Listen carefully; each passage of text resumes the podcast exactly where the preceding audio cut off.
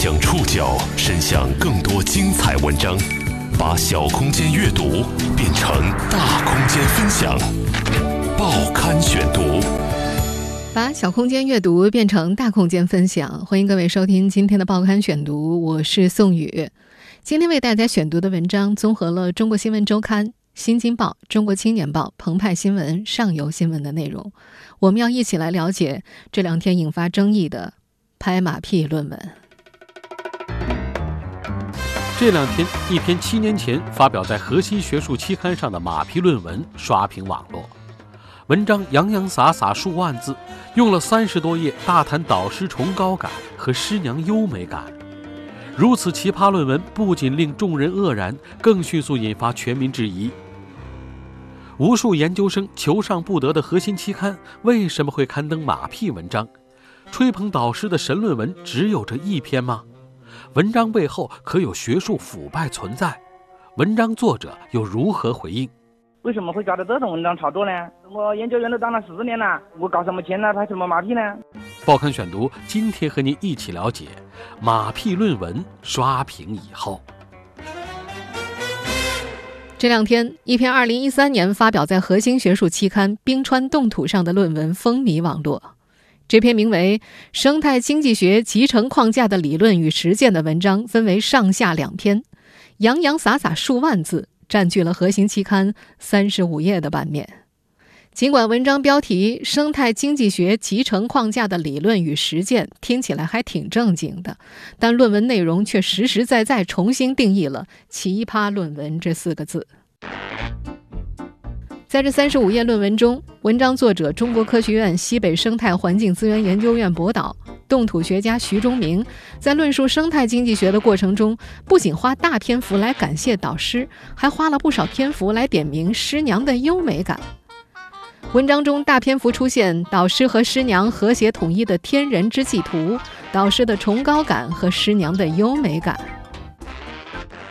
一家核心学术期刊居然会刊发这种极尽谄媚、不走寻常路的马屁文章，全国上下迅速掀起了讨伐声浪。多家媒体介入关注后，刊发论文的期刊《冰川冻土》第一时间站出来，决定对涉事论文撤稿。而作者徐忠明在文章中提到的导师，中国科学院院士陈国栋，在事发前是《冰川冻土》期刊的主编。事发之后，他在接受澎湃新闻采访的时候强调，自己2011年从领导岗位上退下来之后，对期刊的关注很少。这两篇文章的发表，自己事先一无所知，但作为主编，事后没做任何处理，应负重要责任。他还进一步表示，自己已经正式向领导申请引咎辞职，辞去主编职务，并对由此造成的不良影响诚恳地向广大读者道歉。尽管涉事期刊已经撤稿，涉事导师也已经道歉，但论文作者在事后接受媒体采访时却不认为自己有什么错。一月十一号晚上，他在回应媒体时表示，不能看举了老师和师娘的例子就理解为拍马屁。他还说，写这两篇论文是对未来景象的一种描述，主要证明的是发展理论。一月十二号，他在接受一家视频媒体采访的时候是这样说的：“啊，那篇文章有很深层的含义，那篇文章后面有有有很高水平的研究论文在后面做支撑的。我不是说写老师，我就写边上的人也是这样的啦，我只是当成了一个生活中的例子而已啦，是不？”他认为演变成网络喧嚣是有人看了眼红，有理解偏差。另外，我还有那个陈克跟他们转型专业的两个例子啊，支撑了我那个共同发展之路，所以他们就有别人可能看了眼红了，理解有偏差是他自己的事啦。他还觉得是别人抓着他的文章在炒作。你不管怎么这个单位啊，或者这个国家，你这个都要有正面的人、正面的形象啦。为什么会抓着这种文章炒作呢？这个也跟他扣上丑闻的帽子，到底是谁没有羞耻感呢？他还否认了自己和学术腐败有关。我我研究员都当了十年了，我是我们单位里面那个经费科研经费最少的，我我我搞什么钱呢？拍什么马屁呢？就在这天晚上，这篇论文作者徐忠明所在单位中科院西北生态环境资源研究院官方微信公众号发文称，近日网上出现质疑《冰川冻土》期刊二零一三年第五期刊发文章《生态经济学集成框架的理论与实践》学术性不足的信息。我院作为该刊主办单位，获知这一情况后高度重视，经认真调查，认为该论文确实存在与期刊学术定位不符问题，该刊编辑部存在学术把关不严问题。我愿意接受该刊主编请辞申请，暂停该刊专职副主编职务，并着手尽快启动该刊编委会、编辑部整改工作。当天晚上二十三点四十二分，期刊主管部门中国科学院也通过官方微博发布关于冰川冻土期刊发文不当问题的说明，称经初步了解，该文确实存在与期刊学术定位不符等问题。说明还表示。中国科学院科学传播局将尽快成立调查组，认真调查相关问题，切实做好处理整改工作，坚决杜绝类似情况。这篇论述导师崇高感和师娘优美感的神论文到底讲了什么内容？作者为什么要写这样两篇文章？除了已经被撤刊的涉事论文外，当事人还写过其他类似文章吗？报刊选读继续播出。马屁论文刷屏以后，我们前面也说了，徐忠明这篇引发争议的文章呢，分为上下两篇。上篇叫做《集成思想的领悟之道》，下篇叫做《理论框架的集成与实践》。在第一篇论文《集成思想的领悟之道》的引言当中，作者是这样写的：他在中国科学院待了近二十年了。尽管也不时感怀蹉跎岁月，产生过报师恩之类的雄心，但都如昙花一现，不能持久。直到最近，在思考人生归宿问题的时候，才将视野转到盯在师长身上。猛然的转变视野，就强烈的感受到了导师的崇高感和师娘的优美感。正是劫在眼前长不长，道在身旁更何求。为了论述自己的观点，上篇论文的第一部分，作者先是分析了美与道，认为求道和寻美是一致的。如果你能找到大道，也就寻到了大美。那么，如何寻美和求道呢？作者给出的答案是要找到一个具备崇高感和有美感的佳人。作者发现，这个家人其实就是自己的导师和师娘，因此迫不及待地希望能够写一篇文章，将他发现的这个真理传播开来。文章中写道：“导师的崇高体现在处事有道。导师提倡十年铸一剑，他的见识像天路一样高远而深邃；导师提倡江海纳百川，他的胸怀像大海一样宽广而平静。”导师提倡长空挥彩笔，他的精神像时空一样玄妙而永恒。作者还在文章中感慨啊，如果这都不心生崇高感，那就只能归入麻木、缺乏悟性的行列了。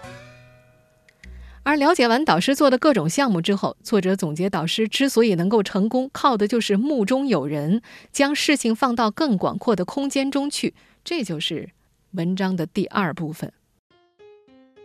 这上篇文章的第三部分则对师娘展开了赞美，由“女子无才便是德”、“给导师做饭是一种义务”、“建立思大义”三个小篇章组成。在论述“女子无才便是德”的时候，他说：“中国人讲究平安是福，讲究安居乐业，要达到这两点啊，首先就是一个‘安’字。他理解的‘安’就是女的在房子里面安分守己。”如果女人不安分守己，就容易造成牝鸡司晨的结果。而他在论述给导师做饭是一种义务的时候说，一种出于义务的行动应该完全排除爱好的影响。义务就是必须做一个尊重规律的活动，这种客观规律就是师娘和导师的合理分工。在这第一篇文章里，作者甚至还专门制作了一张和谐统一的天人之际图，来形容导师和师娘的和谐完美关系。而第二篇文章《理论框架与集成实践》中，则再次提到了导师陈国栋的英明指导。在文章的最后，这位作者恐怕觉得这三五万字还不足以表达自己对导师师娘的高山仰止之情，又用自己有限才华为导师师娘做了一首长诗。诗的开头是这么写的：“导师上海人，国栋之名实，手持倚天剑，学海驾云涛。”诗的最后还有这么一段：“绿水伴青山，好事常成双。嘉庆双喜日，桃李开心时。先赠诗一首，供导师下酒，再拿云一片，师娘当围裙。这首颇具打油诗气质的长诗，名字叫做《闲想鹤仪行》。《闲想鹤仪行》这句出自刘禹锡的《静看风教会》，闲想鹤仪行指的是君子的美好仪态。另外，在这两篇论文里，作者引用的文献大多都来源于他本人。更加值得一提的是，刊登这两篇马屁文章的《冰川冻土》是我国冰雪冻土和冰冻圈研究领域的唯一的学报级学术期刊，由中科院主管、中科院寒区旱区环境与工程研究所、中国地理学会主办，曾在2015年获评全国百强科技期刊，是无数研究生求上而不得上的核心期刊。该刊的主办单位之一中科院寒旱所已经于二零一六年六月被整合进了新成立的中科院西北生态环境资源研究院。作者徐忠明是中科院西北院的研究员、博士生导师，被他赞美的那位导师陈国栋曾经担任中科院寒旱所的首任所长，现在则是中科院西北院的荣誉院长。关于陈国栋，另外一个值得一提的细节是，今年一月七号。甘肃省科技厅在其官网公布了拟提名2020年度国家科学技术奖的项目，其中提名中科院院士、中科院寒区旱区环境与工程研究所研究员陈国栋参评2020年度国家最高科学技术奖。虽然涉事期刊《冰川冻土》官方已经将两篇争议论文撤刊。但随着多家媒体的深入调查，人们惊讶地发现，涉事期刊并不是这两篇论文的唯一发表地。徐忠民本人也不止写了两篇吹捧文。报刊选读继续播出马屁论文刷屏以后，中国新闻周刊调查发现，涉事作者徐忠明曾将引发争议的两篇神论文编成一本书出版，书的名字叫做。生态经济学的集成研究框架，闲想鹤仪行。这本书一共五十页，由黄河水利出版社于二零一三年十二月出版。书的内容框架和争议论文是基本一致的，并且他吹捧的导师陈国栋还曾经为这本书做过推荐。推荐语写道：“科研人员要成其大，一要有十年铸一剑的精神，二要有海纳百川的气度，三要有长空挥彩笔的志向。”但在接受中国新闻周刊采访的时候，徐忠明辩解说，那个推荐词是《生态经济系列丛书》的序言，不是单为这本写的。徐忠明提到的这个系列丛书是由陈国栋担任主任、徐忠明担任秘书长的中国生态经济学学会生态恢复专业委员会总结出版的。但是他的这个说法目前还没有得到陈国栋本人的证实。除了这两篇引发群嘲的论文之外，记者们还调查发现，徐荣明另外还写过四篇风格相近的论文。这四篇当中有三篇都发表在《冰川冻土》上。二零一二年，也就是上述引发争议的吹捧论文面世的前一年，徐荣明就已经在《冰川冻土》上发表了《幸福之路：生态经济幻有秋》的序幕一文。他在文章摘要里写道。首先阐述了科研人员需要修炼的原因，其次详细介绍了大团队成员的修炼目标，走上将真善美统一在起的幸福之路，并详细说明了团队成员要靠自己修炼，一起走上幸福之路，成为大师。然后分析了陈国栋先生风行水上的三部舞曲。至于什么是风行水上的三部舞曲，因为没有看过这篇论文，所以没法为大家详细介绍。不过，徐忠明在微信公众号“书香味”上发表过一篇名为《鹤舞白沙在蓝天草原上谱写华章》的文章。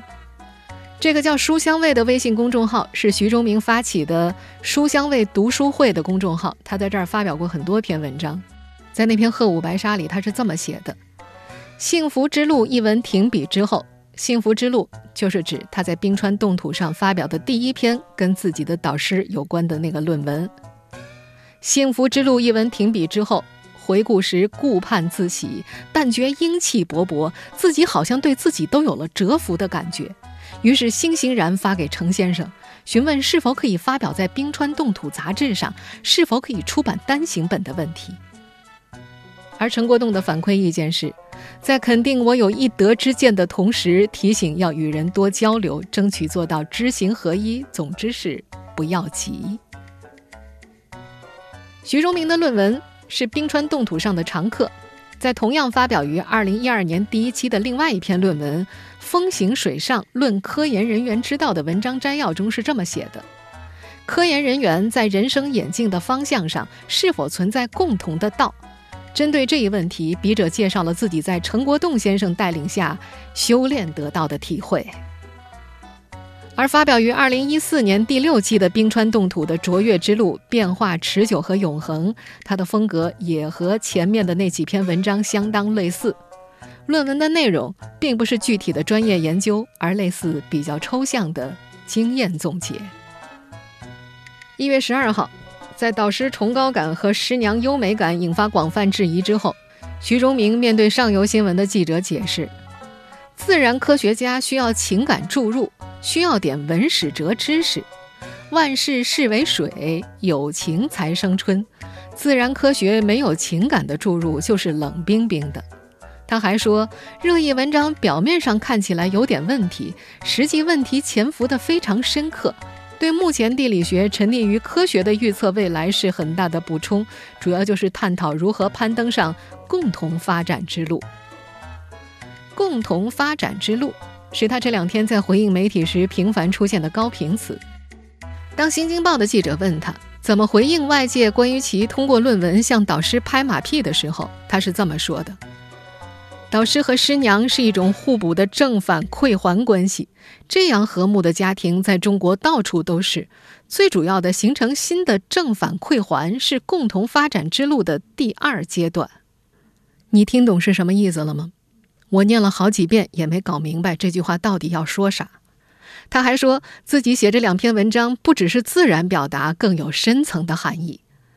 那么到底有哪些深层次的含义呢？他给记者推荐了一篇发表于二零一八年第三期《国家科学评论》的英文论文。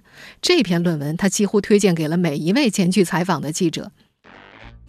比如，他就告诉《中国新闻周刊》的记者，争议文章是感知到的。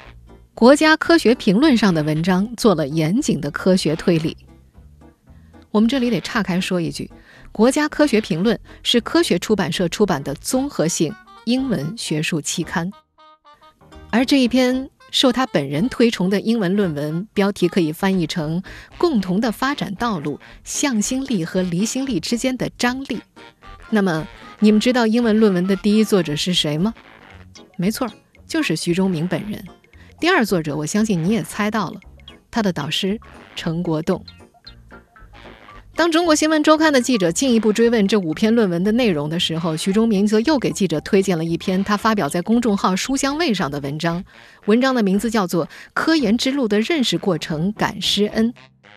在这篇文章里，他写道：“回想自己科研生涯的整个历程，整个认识过程，全都受益于陈国栋辛勤的牵引和指导。”是啊，人怎么勾勒身边未来的图景呢？最便捷的无非是以边上的优秀的人为榜样罢了。于是，他对陈国栋多年的教诲进行了系统总结，并先后写了几篇文章。至于争议文章当中提到的“女子无才便是德”、“给导师做饭是一种义务”等观点，徐忠明在接受澎湃新闻采访的时候说，他认为这样的说法是对的，他觉得这是一个家庭和谐的基础。他还说，他身边的同事一般的家庭都是这样的，他不知道为什么会有这样的大惊小怪。他还认为自己那两篇争议文章的立论没有问题，也正因为如此，他才能在此基础上于二零一八年在《国家科学评论》上发表那篇英文论文。他还告诉澎湃新闻的记者，那本学术期刊一般根本写不上去的，也就是。一般人发表不了的意思。这么一梳理，不难发现，被网友群嘲质疑的马屁论文并不是独立的存在，他们甚至已经被作者本人发展成一套相互印证的理论体系。那么，这五篇画风奇特的论文是怎么登上核心期刊的？论文背后可有资金支持和学术腐败的存在呢？报刊选读继续播出马屁论文刷屏以后。中国新闻周刊的记者调查发现，徐忠明的这五篇论文都分别受到了国家自然科学基金项目的资助。其中发表于2012年第一期《冰川冻土》的《风行水上论科研人员之道》《幸福之路生态经济换有秋》的序幕两篇论文均受国家自然科学基金项目资助，项目资助编号是九幺幺二五零幺九四零九七幺二九幺四零九零幺二九二。而引发群嘲的两篇生态经济学集成框架的理论与实践，以及发表于二零一四年第六期的《卓越之路：变化持久和永恒》，则都受到了国家自然科学基金重点项目九幺幺二五零幺九的资助。而那篇徐忠明推荐给多位记者翻阅的英文论文《共同的发展道路》。向心力和离心力之间的张力，则受国家自然科学基金会九幺幺二五零幺九九幺三二五三零二的资助。多位记者在科学网查询发现，批准编号为九幺幺二五零幺九四零九七幺二九幺的两个项目的负责人都是徐忠明本人。前者。九幺幺二五零幺九项目名称叫做黑河流域中游水生态经济模型综合研究，资助金额为两百万元，属于重大研究计划。引发大众质疑并刷屏的神论文被列入了这一项目的成果一栏，类型为著作。后者四零九七幺二九幺的项目名称叫做黑河流域生态补偿研究，资助金额六十万元。根据国家自然基金委官网。中科院寒区汉区科学数据中心官网，黑河流域生态水文过程集成研究重大研究计划，以中国黑河流域为典型研究区，从系统思路出发，探讨中国干旱区内陆河流域生态水经济的相互联系。该重大研究计划的预算总经费为一点五亿元，预计执行期八年，于二零一零年启动。黑河计划是由陈国栋。担任专家组组长，而徐忠明负责的黑河流域中游水生态经济模型综合研究项目，就属于黑河计划下的重点项目之一。当中国新闻周刊的记者向徐忠明询问他的导师陈国栋对争议论文以及其他类似论文的发表是否知情的时候，徐忠明回应：“与文章内容无关的都是无效问题。”之后他还反问。你怎么不从科学家正面形象的角度去解读呢？他还说：“我读新惯了，用不着发声。”而这一争议事件的另一位当事方陈国栋，除了在事情爆发之后发表了那份道歉和辞职声明之外，并无其他更多的公开回应。写过论文的人都知道。在论文当中致敬导师或者致敬其他帮助过自己的人，这并不稀奇，因为论文本身就有自由发挥的致谢栏。但是，徐忠明吹捧的可不是论文的边边角角，而是论文的主干。不仅把导师的崇高感和师娘的优美感堂而皇之地写进了文章摘要，甚至类似的论文不是争议当中的上下两篇，而有五篇之多。在教育专家熊丙奇看来，引发外界争议的论文。能够正常发表出来，就需要进一步追查相关责任人。这个逻辑大家一想就能明白了。文章的主题是赞美导师，导师是涉事期刊的主编，而论文作者所在的单位又是期刊的主管单位。这背后到底有没有明目张胆的人情稿的存在？又有没有形成学术利益共同体？之后发表在另一份期刊《国家科学评论》的同类型英文论文，又到底是怎么回事儿？涉事期刊是否存在靠版面费牟利的情况？当事人又是否存在通过制造低质论文套取科研经费的情况呢？在马屁论文刷屏背后，上述这一系列问题都需要找到明确的答案。学术尊严和学术规范，不能被马屁论文如此的挑衅。以及践踏。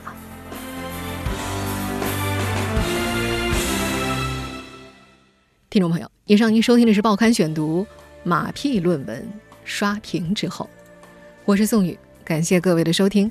今天节目内容综合了《中国新闻周刊》《新京报》《中国青年报》《澎湃新闻》《上游新闻》的内容。收听节目复播，您可以关注“报刊选读”的微信公众号“宋宇的报刊选读”。我们下期节目时间再见。